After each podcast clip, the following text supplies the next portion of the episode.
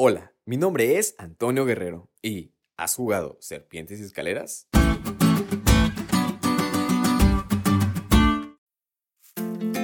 Hay un juego de mesa que se llama Serpientes y Escaleras.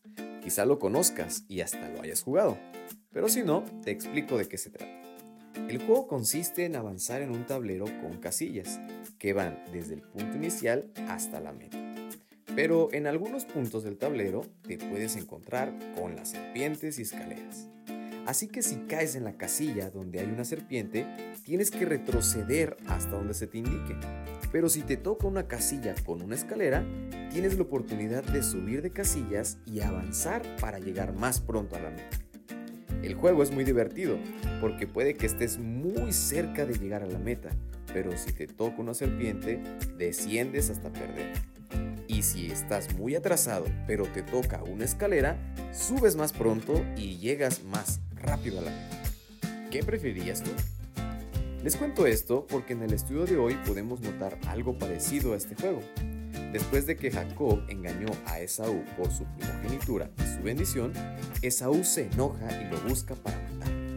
Pero Jacob huye y en su juego de huir se encontró con Dios, porque Dios le tenía preparado un pacto sumamente especial. En su agotamiento por el camino, Jacob llega a un lugar llamado Betel y cae dormido. En ese lugar tiene un sueño interesante. Él ve una escalera que se conecta con Dios, que estaba apoyada en la tierra y ascendía hasta el cielo.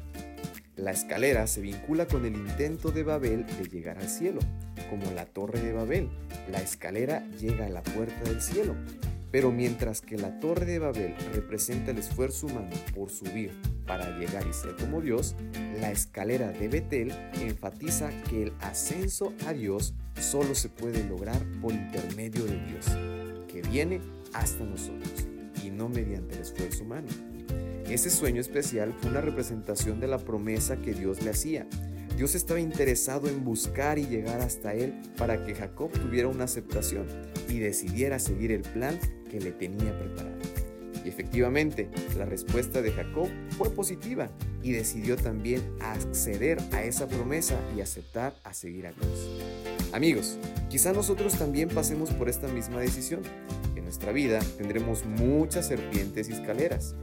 ¿Cuál será la que decidamos tomar? ¿Serpiente para descender y caer aún más lejos de la meta? ¿O la escalera que nos subirá y nos acercará a aceptar a nuestro Dios y seguir?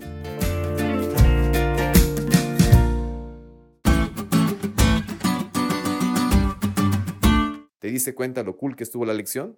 No te olvides de estudiarla y compartir este podcast con todos tus amigos. Es todo por hoy, pero mañana tendremos otra oportunidad de estudiar juntos.